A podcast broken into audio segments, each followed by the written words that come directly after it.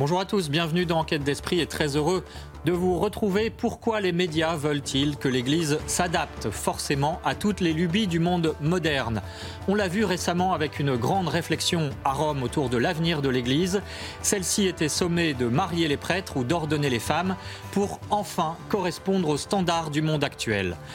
Sauf qu'avec ses 2000 ans d'histoire, eh bien l'Église possède ce qu'on appelle une tradition ininterrompue depuis le début.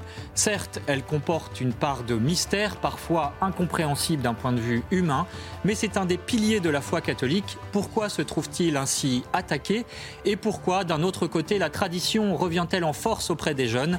Est-elle source d'avenir ou juste la nostalgie du c'était mieux avant? De tout cela, Véronique Jacquier, bonjour. On va parler avec à tous. nos invités.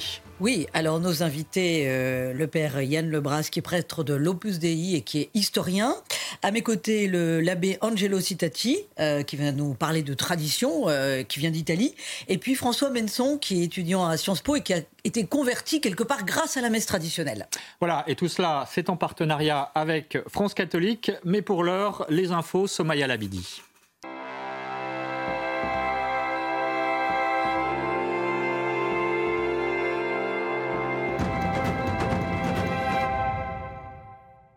Bonjour Somaya, on commence avec une profanation à la basilique de Rouen.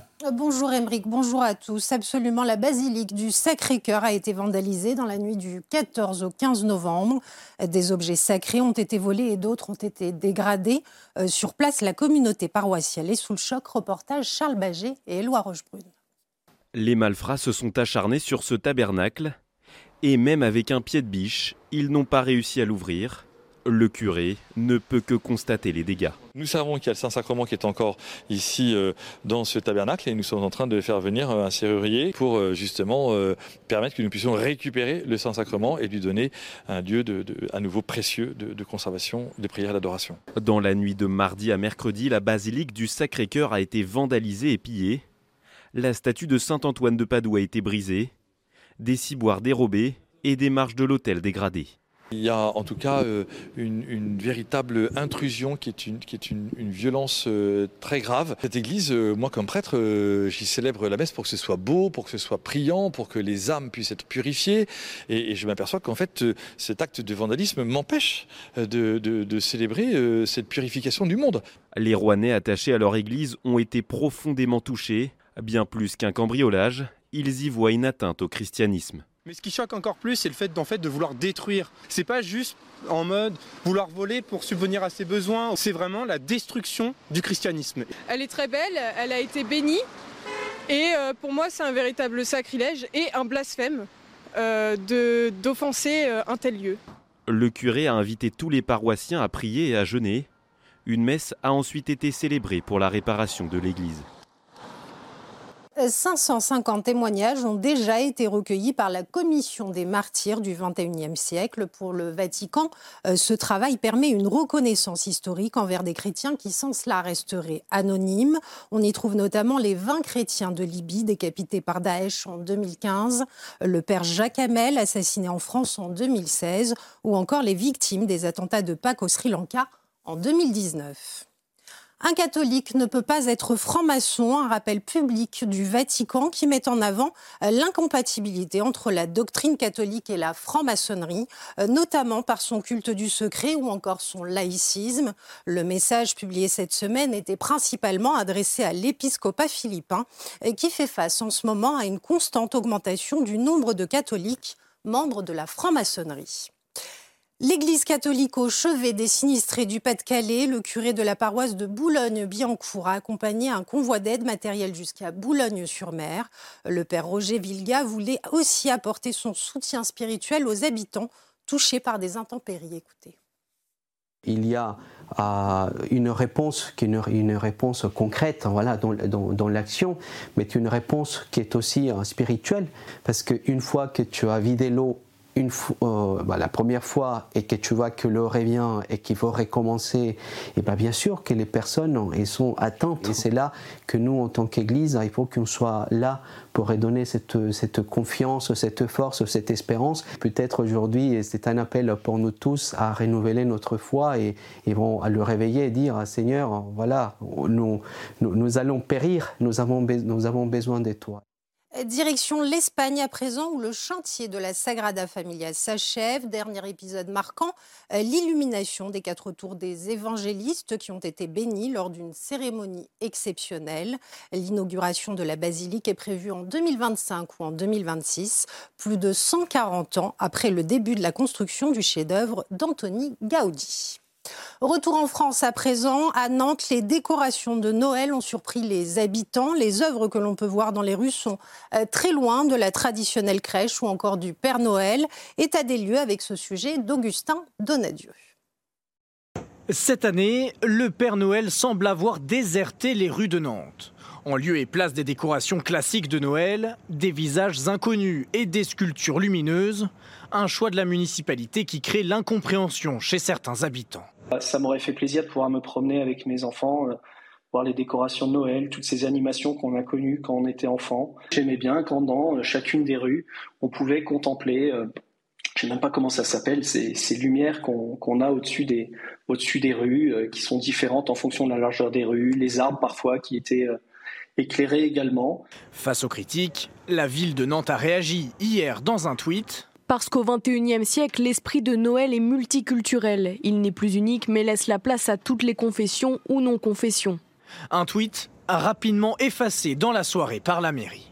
Notre réponse publiée ce jeudi 16 novembre à propos du voyage en hiver, pouvant être mal interprétée, voire instrumentalisée, et à l'heure où nos concitoyens ont besoin d'apaisement et de rassemblement, nous avons décidé de le retirer.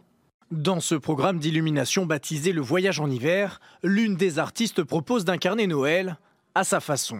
L'artiste suggère de retourner la situation en proposant une petite maman Noël qui affirme avec humour et légèreté un regard féministe. Petite maman Noël porte un jogging avec des chaussettes de Noël. Des illuminations classiques de Noël pourront néanmoins être mises en place via une association de commerçants subventionnée par la ville. Voilà ce qu'il fallait retenir de l'essentiel de l'actualité de la semaine, Émeric. Merci Somaya Labidi pour ces infos. Justement, une petite réaction euh, sur ce plateau de nos invités à cette dernier, euh, ce dernier reportage que l'on vient d'entendre euh, sur cette tradition de Noël à Nantes qui, est en, qui menace d'être déconstruite. finalement, la tradition, c'est ce qui résiste à ce mouvement de, la, de la modernité, Père Yann Lebras? Oui, vous avez raison, c'est un peu surprenant. Euh, c'est presque regrettable, surtout que Noël, c'est une fête qui s'adresse à tout le monde, c'est la fête de la paix, et quelque chose, une initiative comme celle-ci, me semble-t-il, retire un peu de cette paix de Noël que tout le monde attend tellement. Abbé Angelo Ciccati, est-ce que ça, c'est imaginable en Italie, dont vous venez? Euh, Difficilement. Euh, et je pense que c'est même contraire à ce dialogue culturel dont on parle, parce que le dialogue présuppose tout d'abord la reconnaissance de sa propre identité qui entre en dialogue avec quelqu'un d'autre. Si cette identité est supprimée, bah, il n'y a plus de dialogue. François Menson, une réaction, ça vous choque? Euh, Je pense que là, ça tombe bien parce que la tradition est la bonne réponse euh, à ça.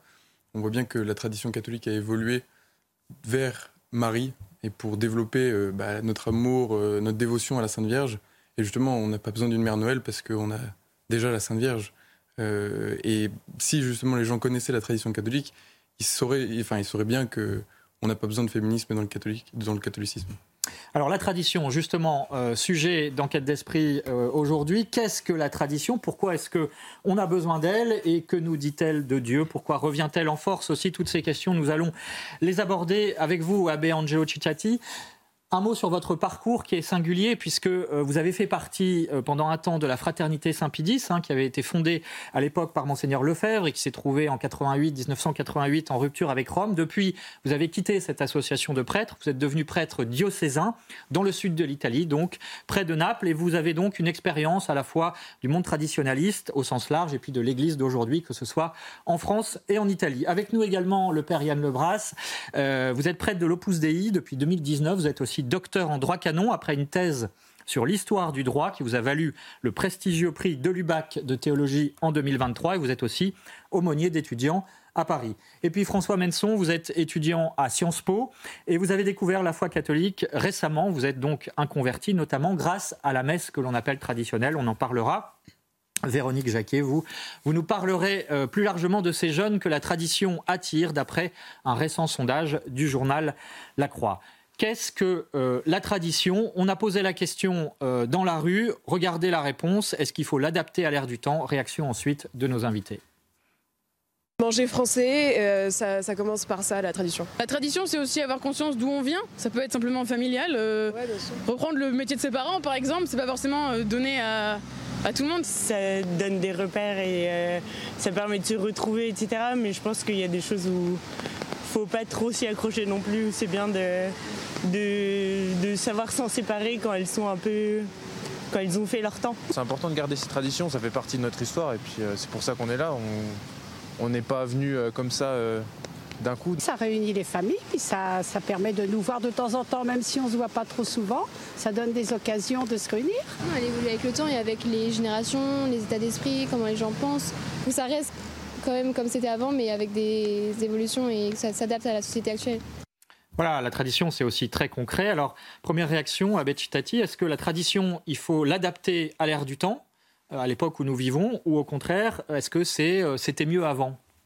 Une nostalgie du passé? En fait, je pense c'est un peu les deux. C'est-à-dire, la tradition, à mon sens, est le futur euh, de l'Église, notamment, pour, euh, je parle en tant que prêtre, euh, mais non pas au sens où il faudrait revenir en arrière, mais au sens où le futur ne peut se bâtir qu'à partir du passé.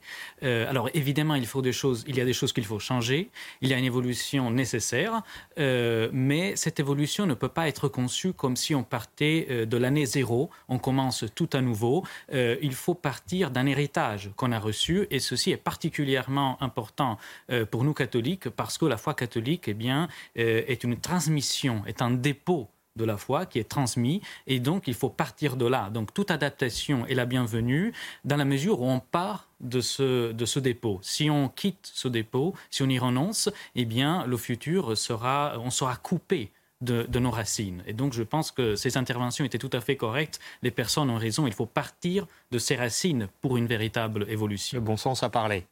Véronique. Oui, mais on parle de quoi quand on parle de tradition? Que nous dit l'Église? De quelle tradition parle-t-on De la foi qui a été transmise par les apôtres, donc d'une certaine façon de, dire la messe, de certains rites qui sont, qui sont figés et qui perdurent depuis des siècles, de la liturgie. Euh, c'est quoi C'est quoi tout ce trésor de l'Église traditionnelle? De quoi parle-t-on précisément? Alors en fait, euh, la question est très intéressante parce qu'il faut distinguer justement entre une tradition avec un grand T et les traditions. Donc la tradition avec un grand T, eh bien, c'est euh, ce dépôt de la foi que l'on ne peut pas changer. Euh, en revanche, il y a tout un tas de choses qui sont euh, sujettes à une évolution, ceci est possible, mais c'est là justement qu'il faut adopter un critère euh, raisonnable. Il ne faut pas changer pour changer. Je donne un exemple concret. Si on se tourne justement vers les catholiques qu'on appelle traditionnalistes, on voit qu'ils apprécient beaucoup l'esprit du sacré, le sens du sacré qu'on retrouve dans des célébrations qui sont justement célébrées selon le rite d'avant Vatican II. Alors je pense qu'il faut s'interroger aujourd'hui, sans forcément revenir en arrière, mais pour bâtir notre futur dans l'Église, eh bien, il faut essayer de récupérer ce qu'on a éventuellement perdu pour euh, pouvoir euh, construire un futur qui soit eh bien, euh, un peu plus attentif à ces exigences du sacré. Père Yann Lebras, euh, aujourd'hui c'est difficile d'affirmer, d'assumer cette tradition de l'Église, hein. on va le voir, qui, a qui, remonte à 2000 ans, quand euh, l'esprit de la société c'est plutôt euh, du passé faisons table rase. Effectivement, c'est difficile, mais c'est fondamental pour, pour l'Église catholique. Comme l'a dit l'abbé Cittati, il y a la tradition avec un grand T, c'est-à-dire l'enseignement du Christ qu'il a donné à ses apôtres, qu'il a chargé ses apôtres de diffuser et cet enseignement, pour un catholique, c'est la vie. C'est la révélation de Dieu. C'est donc Dieu qui nous dit qui il est.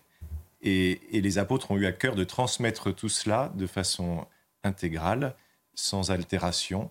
Et c'est cela qui nous fait vivre. Donc c'est très important de savoir découvrir quel est cet enseignement, de le recevoir et de le transmettre à notre tour. François Menson, euh, j'aimerais que vous nous fassiez part de votre expérience, de votre conversion, parce que euh, c'est peut-être difficile à admettre aujourd'hui, justement, euh, on parlait de révélation, que Dieu ait besoin de se révéler à travers une institution humaine, si longue soit-elle. Vous avez dit que j'avais découvert la foi catholique, ce qui n'est pas exact, parce que comme beaucoup, je pense, de jeunes de mon, époque, de mon époque pardon, je, je ne l'ai pas découvert, j'étais persuadé de l'avoir dépassé j'étais persuadé d'être allé plus loin, d'être plus intelligent que, les catholiques et que notre époque, enfin, avait voilà, passé le pas. Et que maintenant, on allait vers quelque chose de, plus spirituel.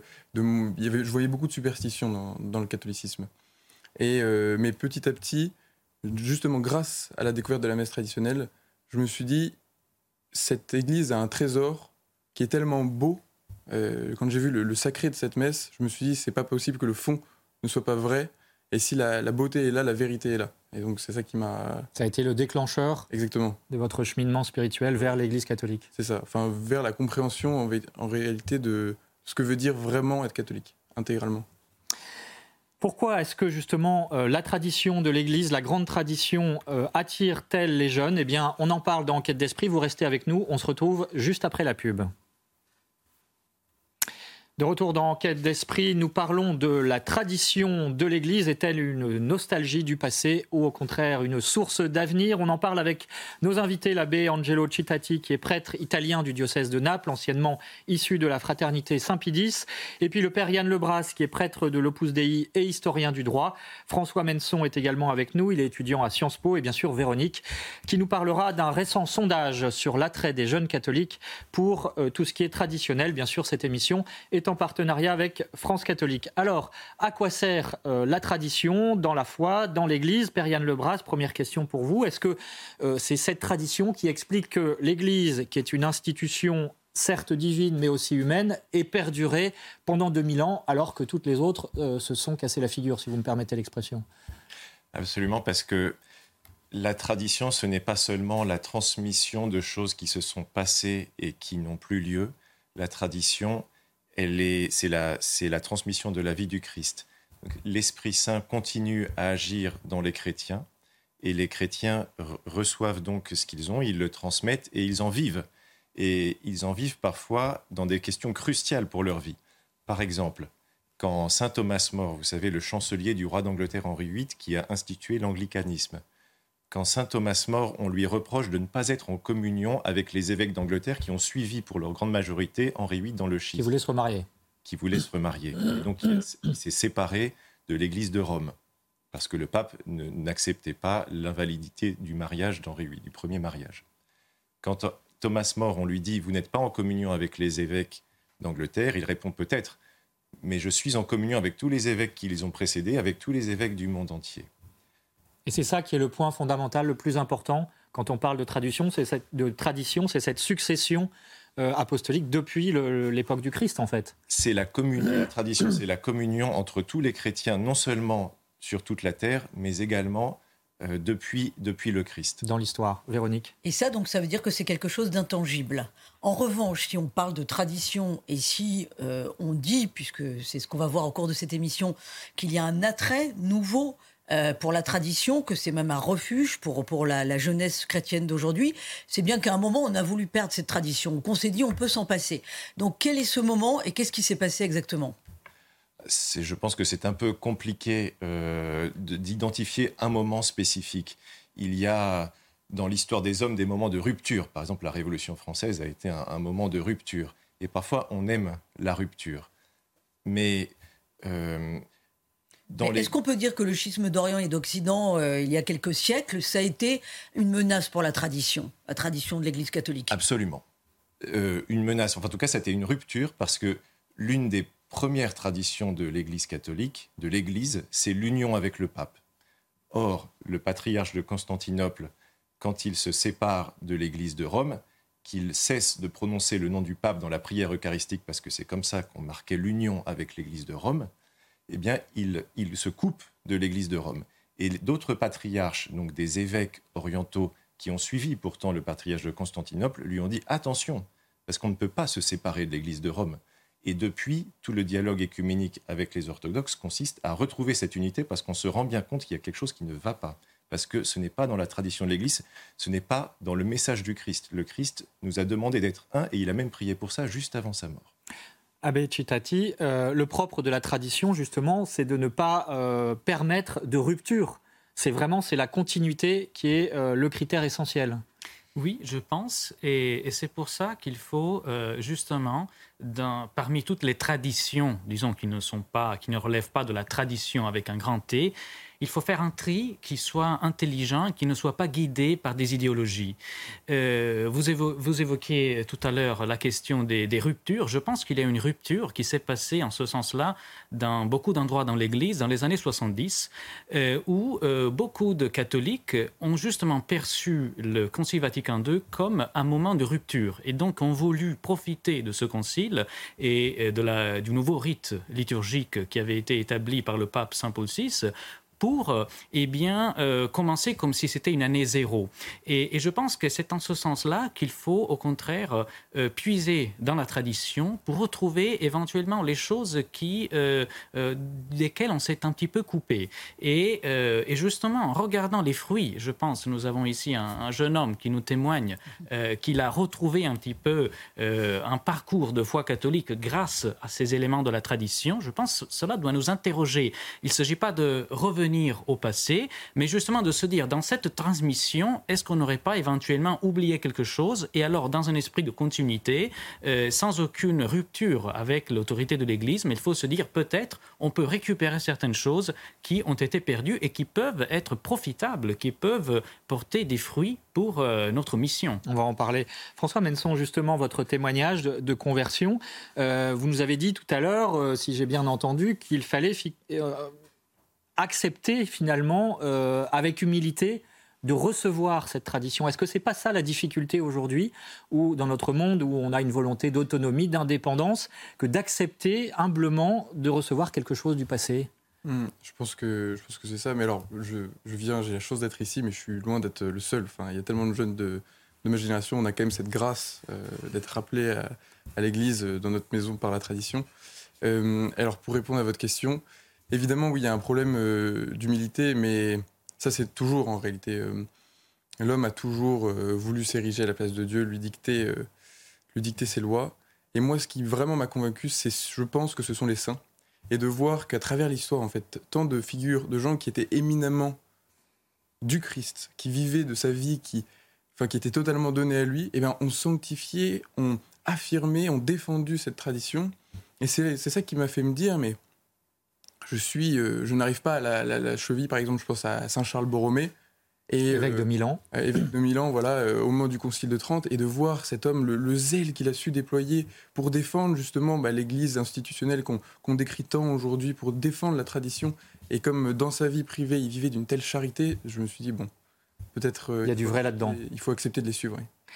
Periane Lebras, autre exemple historique intéressant parce que effectivement, euh, l'histoire de l'Église, elle est faite effectivement de, de, risques, de ruptures, de schismes, d'hérésie, et notamment au IVe siècle avec une grave crise qui a été celle de l'arianisme. Alors on ne va pas forcément rentrer dans le détail euh, théologique, mais euh, ce qui est, je trouve intéressant, c'est que justement à ce moment-là, la tradition de l'Église était devenue minoritaire en quelque sorte dans l'Église. Une majorité d'évêques étaient ariens, hein, donc cette tentation de l'arianisme, et un petit groupe de fidèles, un petit nombre de fidèles réunis autour d'évêques, euh, de saints évêques, hein, comme Saint Hilaire, Saint Athanase, ont maintenu cette tradition. Ça, c'est quelque chose qu'il faut retenir pour aujourd'hui aussi? Oui, tout à fait. C'est impressionnant de voir d'abord dans cet épisode de l'arianisme, donc euh, une hérésie. Arius, c'est un prêtre qui dit que le Christ n'est pas Dieu. Euh, c'est impressionnant de, voir que le, siège de Rome est toujours resté fidèle. Ça, c'est la première chose. Il y a une permanence du siège de Rome dans la foi. Donc les papes Les papes, exactement. Plus d'autres évêques. Donc vous avez parlé de Saint Athanase, Saint Hilaire, etc. Ils ont compris que Arius introduisait là, en disant que le Christ n'était pas Dieu, une, une nouveauté qui n'était pas en cohérence avec ce qu'eux-mêmes avaient reçu. Arius, il avait du mal à comprendre que le Christ puisse être Dieu, et donc, il dit le Christ n'est pas Dieu. Il se base sur une phrase de l'évangile de Saint Jean où le Christ dit euh, Le Père est plus grand que moi. Et il oublie d'autres phrases de l'évangile et de la Sainte Écriture qui, vont dans l'autre sens. Et donc, ce que va faire euh, Athanase et d'autres, c'est de dire Mais attention, ce que dit Arius, ce n'est pas conforme à ce que nous avons reçu. Et donc, il se base sur ce qu'il a reçu, ce qu'il a médité dans sa vie de prière également, pour dire attention, là, il y a un risque de s'éloigner de la vérité que nous avons reçue. Donc parfois, il faut la défendre, hein, cette tradition. Absolument. Alors Saint Athanas, lui, il l'a beaucoup défendu, il est parti en exil. Ça lui a coûté cher. Ça lui a coûté très cher. Alors, on va euh, à présent s'interroger sur euh, ce que recouvre véritablement, concrètement, euh, cette notion de tradition, notamment à travers, bien sûr, la façon de célébrer la liturgie, la messe, avec ce reportage. Regardez, c'est une paroisse de Versailles, Notre-Dame des Armées qui est confiée par l'évêque pour à des prêtres qui célèbrent justement selon le rite de Saint Pie V. Regardez, regardez ce reportage signé Éloi Rochebrune. Le souci du détail dans les gestes, le prêtre dos à l'assemblée et des chants en latin. C'est ce qui caractérise cette messe traditionnelle. Pour les fidèles, elle offre un temps de recueillement plus profond. Du silence, de la consécration, nous fait toucher et, le fait qu'on ne voit pas tout ce qui passe sur l'autel tout le temps nous fait comprendre qu'on est à l'orée du mystère, mais que le mystère se passe derrière et on, participe quand même tout à fait. Et on a vraiment le sentiment d'une participation à cette liturgie. Et en même temps de découvrir que le mystère, bon, on le découvrira là-haut. Et c'est un peu ça qu'on sent dans cette liturgie. Paradoxalement, elle attire de plus en plus de jeunes. Euh, moi, quand je parle à mes parents, mes parents ont toujours connu la messe en latin, enfin, ils sont nés dans les années 50. Euh, donc eux, ils ne voient pas du tout euh, la révolution dans le côté messe en latin. Je pense que nous, on est une génération qui n'a pas grandi avec et qui donc trouve une forme de nouveauté. Ici, cette liturgie datant du XVIe siècle est reconnue par le diocèse et permet aux paroissiens d'être en totale adéquation avec l'Église. On ne fait pas les choses en dehors de l'Église. Et donc, euh, euh, c'était important d'avoir la, bénédiction, l'aval de, l'évêque. Il y a eu beaucoup de catholiques qui ont euh, souhaité, comme ils souhaitent, de, conserver à la forme ancienne de, la liturgie, ce qui a été rendu possible avec plus ou moins de difficultés. Un souhait de se retrouver en silence pour prendre le temps de prier. Cette recherche du sacré et du mystère semble de plus en plus conquérir les cœurs.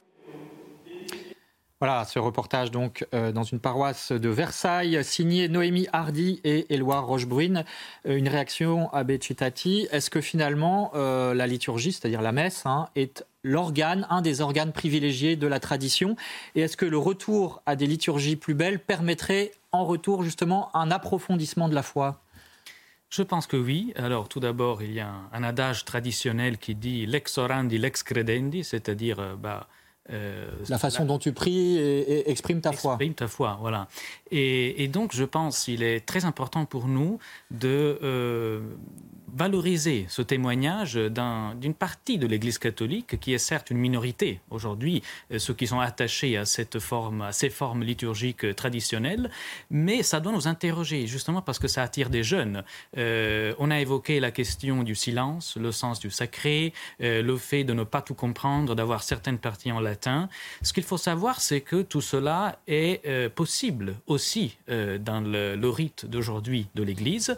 ce sont des éléments qu'on peut tout à fait récupérer. Et c'est en ce sens que je pense qu'il faut regarder à cette expérience des tradis à la fois comme quelque chose à respecter, au sens où ils ont tout à fait le droit eh bien, d'être reconnus dans l'Église tels qu'ils sont, mais en même temps, euh, ça peut être une source d'inspiration pour nous-mêmes, en se disant, eh bien, si ça produit tellement de fruits, peut-être on pourrait, tout en gardant euh, eh bien, euh, le rite de l'Église aujourd'hui pour tous les autres fidèles, et tout en restant obéissant aux autorités de l'Église, mais on peut proposer euh, de récupérer certains de ces éléments afin qu'ils puissent produire les mêmes effets aussi dans toutes les paroisses.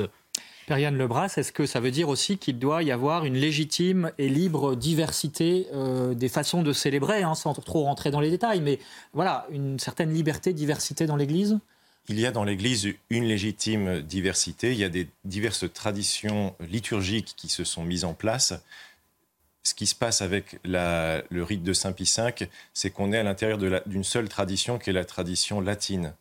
Mais euh, il y a de toute façon dans l'Église une légitimité, c'est-à-dire que les maronites célèbrent avec un rite spécial, les, byzantins, etc. Véronique Jacquier. Qu'est-ce quand même que ce rite de Saint-Pie V qui attire? On l'a vu, on a vu dans le reportage qu'il y avait euh, cette appétence pour le mystère, cette appétence effectivement pour une prière très intériorisée, ce sens du sacré aussi en quoi le rite de Saint-Pie V distingue une messe traditionnelle d'une messe dite ordinaire? Succinctement, on va pas y faire une. Non, rapidement, oui, même. Je pense que c'est essentiellement dans la pratique, parce que c'est vrai que le rite est un petit peu différent, mais c'est dans la façon de célébrer parfois que cela se voit.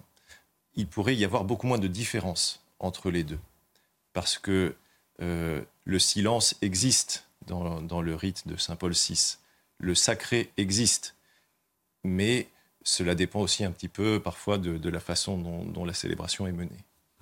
Alors on va parler euh, des jeunes. Euh, François Menson, vous allez bien sûr euh, réagir, mais je voudrais auparavant que Véronique, vous nous fassiez part de ce fameux sondage dont on parle, qui est paru dans le journal La Croix. C'était au printemps, un sondage sur les jeunes.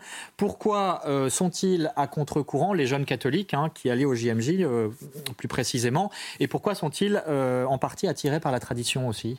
Alors effectivement, selon ce sondage euh, commandé par le journal La Croix, euh, au moment de la Pentecôte pour le pèlerinage de Chartres, hein, on a vu les images là euh, pendant que nous parlions de ce beau pèlerinage de Chartres qui réunissait 16 000 jeunes, eh bien beaucoup ont été interrogés et 38% ont dit qu'ils aimaient la messe en latin et pour 8% c'était même leur messe préférée. alors argument avancé pour cet engouement, eh bien la messe traditionnelle met davantage en valeur le sens du sacré. Elle insiste sur la transcendance. Quelque part, on arrive va oublier le prêtre pour se concentrer sur le sacrifice du Christ sur l'autel qui commémore sa passion. Donc ça crucifixion. Alors le succès de la tradition chez les jeunes, c'est aussi une façon de s'inscrire dans une continuité historique. On est dans un monde en perte de repères. Il y a une permanence à travers les siècles euh, en, en termes de, de rites et de liturgie. Et ces jeunes qui aiment la tradition, alors viennent-ils pour la plupart de familles dites traditionnelles? Euh, Oui, en grande partie, mais pas que. Alors, selon le sociologue Yann Raison du Closiou, ce sont les plus observants qui transmettent, mais c'est ça qui est intéressant d'après moi, c'est que ça ne signifie pas l'entre-soi, bien au contraire. Ces jeunes qui aiment la messe traditionnelle sont missionnaires. Et il y a une forme de capillarité dans leur entourage, et ça ramène donc à la messe traditionnelle des jeunes qui sont loin de cette, de, cette forme traditionnelle de l'Église, si j'ose dire. Et euh, d'ailleurs, selon le sondage, la majorité des jeunes qui vont à la messe traditionnelle sont tout à fait capables d'aller euh, participer à une messe ordinaire. Et c'est ainsi qu'on voit de plus en plus de jeunes s'agenouiller pour recevoir l'Eucharistie, euh, quel que soit le rite, ordinaire ou traditionnel, alors que leurs aînés, euh, les générations plus âgées, restent encore debout. Merci beaucoup Véronique pour ces euh, explications et précisions. Une réaction François Menson. Est-ce que ce n'est pas parfois, ou cela, ça pourrait être, il y a le risque de la posture, de l'esthétisme à travers cette fascination pour ce rite ancien? Justement, je ne pense pas, tout au contraire. il me semble que ce, la messe de Saint Pie V euh, appelle beaucoup plus en fait à l'intériorité et donc à ce qui n'est pas une posture. Euh, dans la messe de Saint Pie V, je pense que on comprend même mieux la participation à la messe. Moi, la figure de participation qui vraiment m'inspire et nourrit ma vie de prière, c'est la Sainte Vierge. Et euh, elle est la, compassion parfaite, c'est-à-dire qu'elle est au pied de la croix de son Fils, et on nous enseigne, l'Église nous enseigne qu'au moment de la messe, on est au pied de la croix. Et la Sainte Vierge ne, ne dit rien, elle ne fait rien au pied de la croix. On l'entend pas parler dans l'évangile. Eh bien, de s'identifier à elle et d'être là, à genoux au pied de la croix, mais de s'unir avec le cœur, parce qu'on sait que son cœur a été transpercé d'un glaive au pied de la croix, eh bien, je pense qu'en fait, c'est sûrement la, plus belle manière qu'on peut avoir de, participer. C'est ça que j'ai découvert dans la messe de Saint-Pie V. Père Yann Lebras, là-dessus?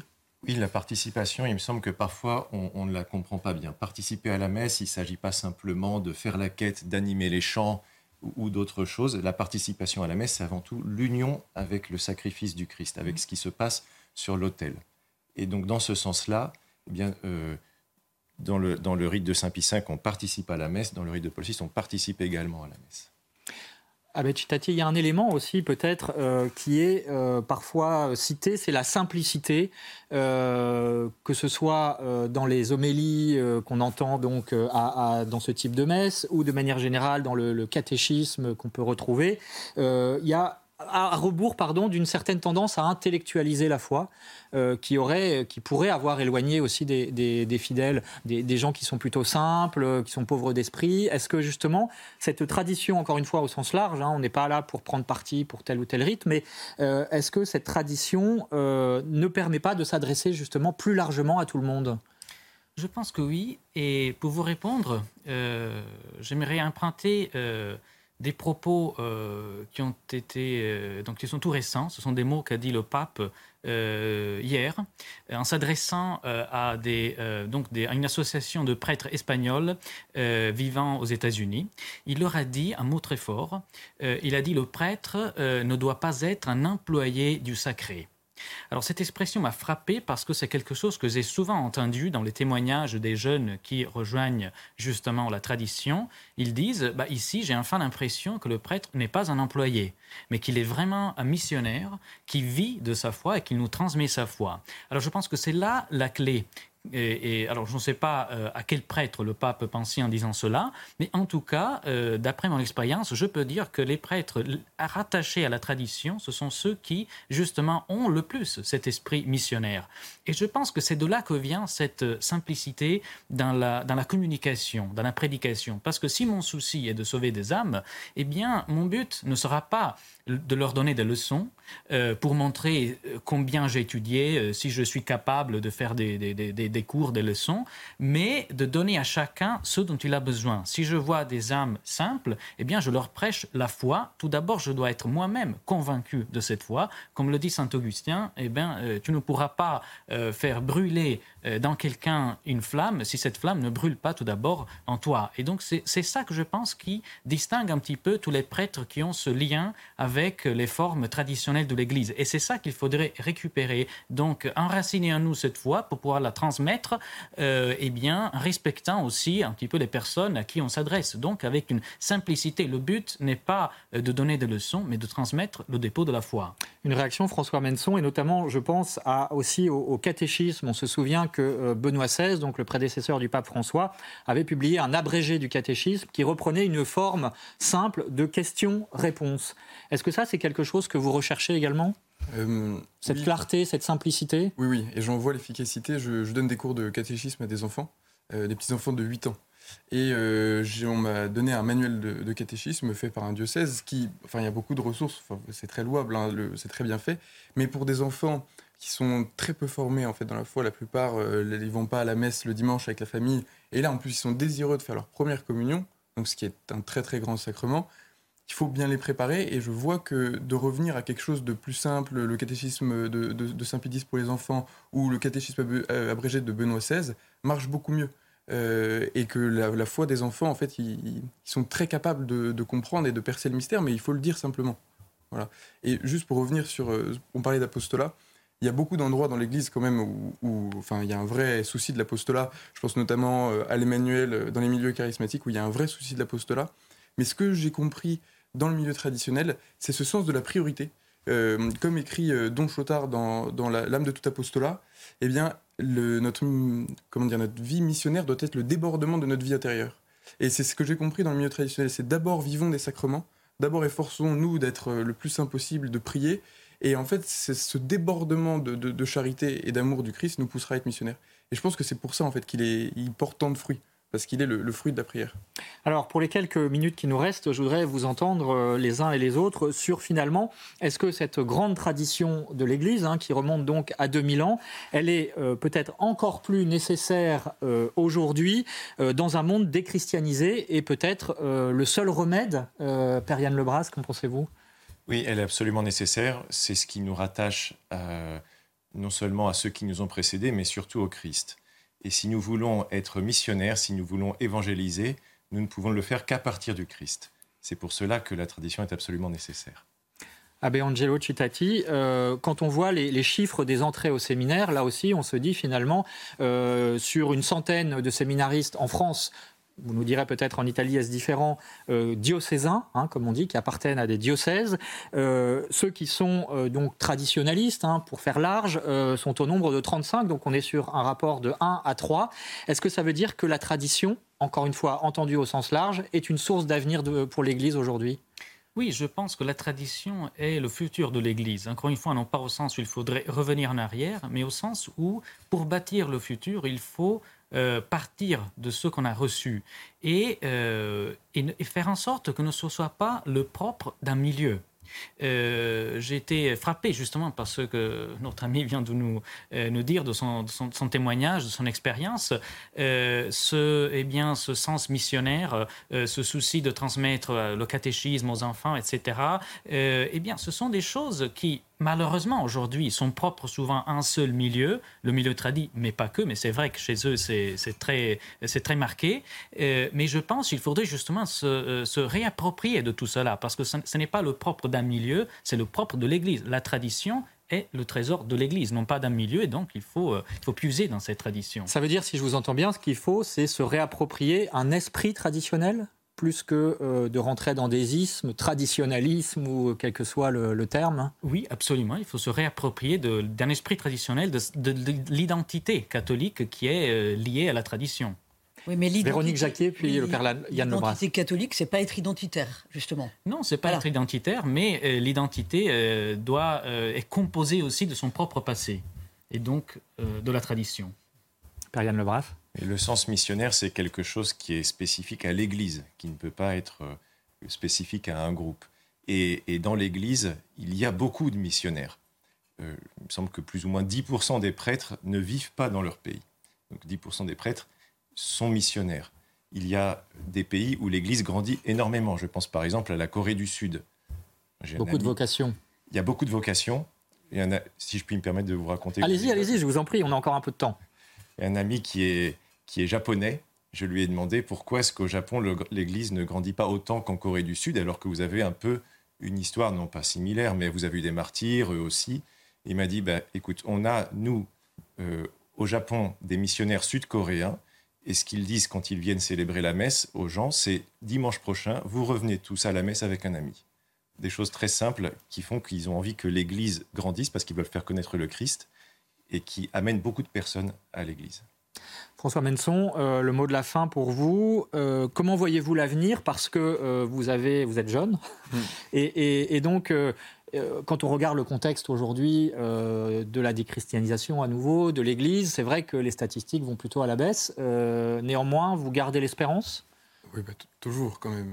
Toujours, il faut garder l'espérance. Mais est-ce qu'il y a des éléments tangibles, concrets qui vous font... Évidemment, le, pèlerinage de Chartres Enfin, moi, je l'ai fait pour la première fois l'année dernière, et de voir 16 000 personnes comme ça qui s'engagent sur, euh, sur les routes euh, aux côtés de Notre-Dame, qui euh, qui se plaignent si peu, alors que, enfin, bon, au bout de trois jours, on a plus de 100 km dans les pieds, avec une telle joie et une telle charité, et en plus avec ce souci des âmes, où pendant trois jours les âmes sont lavées, elles sont purifiées, elles sont élevées vers Dieu, il y a du catéchisme, des sacrements, enfin c'est, bouleversant comme expérience.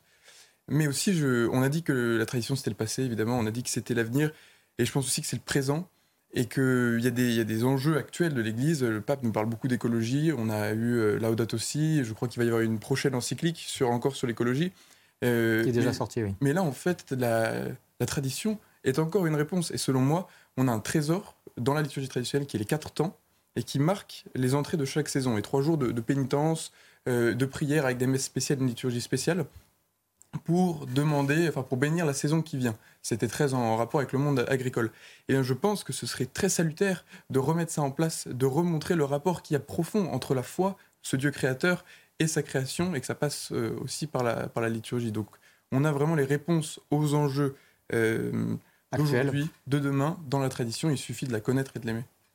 Merci, merci à tous. Euh, Père Yann Lebras, je signale que euh, vous êtes l'auteur euh, d'un moment de prière qu'on peut trouver sur une application. Ça s'appelle 10 minutes avec Jésus, 10 minutes avec Jésus.org. Merci beaucoup d'avoir été avec nous. Merci François Menson. Merci Abbé Angelo Cittati d'être venu d'Italie pour nous pour évoquer cette question de la tradition. Merci aussi, bien sûr, à Véronique, Véronique Jacquier et ne pas oublier aussi un conseil de lecture. Oui, France catholique qui fait sa une sur l'Apocalypse euh, l'Apocalypse, euh, on parle beaucoup de la fin des temps, à hein, la fin de la planète, le réchauffement climatique, etc. Mais que, que nous raconte la Bible justement de la fin des temps? Quel message d'espérance prodigue-t-elle d'ailleurs? Eh bien, c'est à découvrir sur France Catholique ou euh, sur abonnement et sur france-catholique.fr. Et puis ce sera le sujet d'enquête d'esprit la semaine prochaine. Exactement, passionnant sujet donc. Voilà. Avec nous.